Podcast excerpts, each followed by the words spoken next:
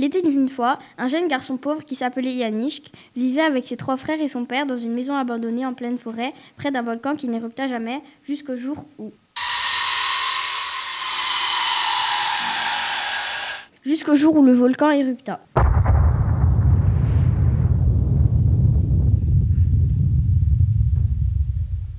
La famille s'en alla en courant, cherchant un endroit où s'abriter.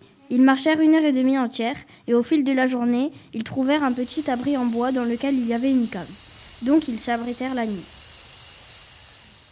Le lendemain matin, en panique, la famille cherchèrent une solution. Tous les enfants, sauf Yannick, décidèrent d'aller explorer la cave. Mais dans la cave sombre et froide se cachait un effroyable géant. Sans s'en douter, les frères s'y aventurèrent. Et en un seul moment, ils se firent dévorer.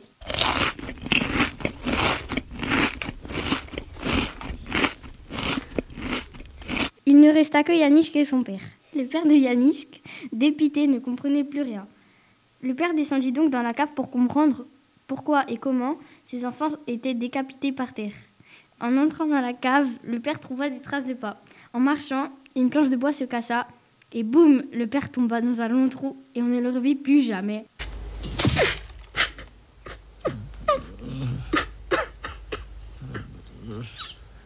Yannick se retrouva alors tout seul et décida de quitter cet abri. Et après un long moment de marche, il s'arrêta pour faire une pause. Après sa courte sieste, il se réveilla avec une très gentille fée devant lui. Il n'y comprenait rien. Il n'eut pas le temps de parler que la fée lui dit Ne t'inquiète pas, j'ai une mission pour toi si tu veux que tout redevienne comme avant. Yannick accepta. La mission de la fée était que Yannick trouve un sympathique dragon dans la forêt.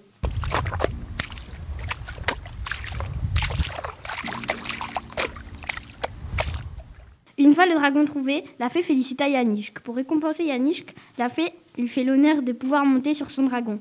Et il alla se passer quelque chose. Yannick monta sur le dragon et après 24 heures de vol, Yannick atterrissa sur un monde magique devant un immense manoir. Yannick entra et par immense surprise, Yannick y trouva son père et ses frères. Donc il sautait de joie. Et donc vécurent heureux jusqu'à la fin des temps.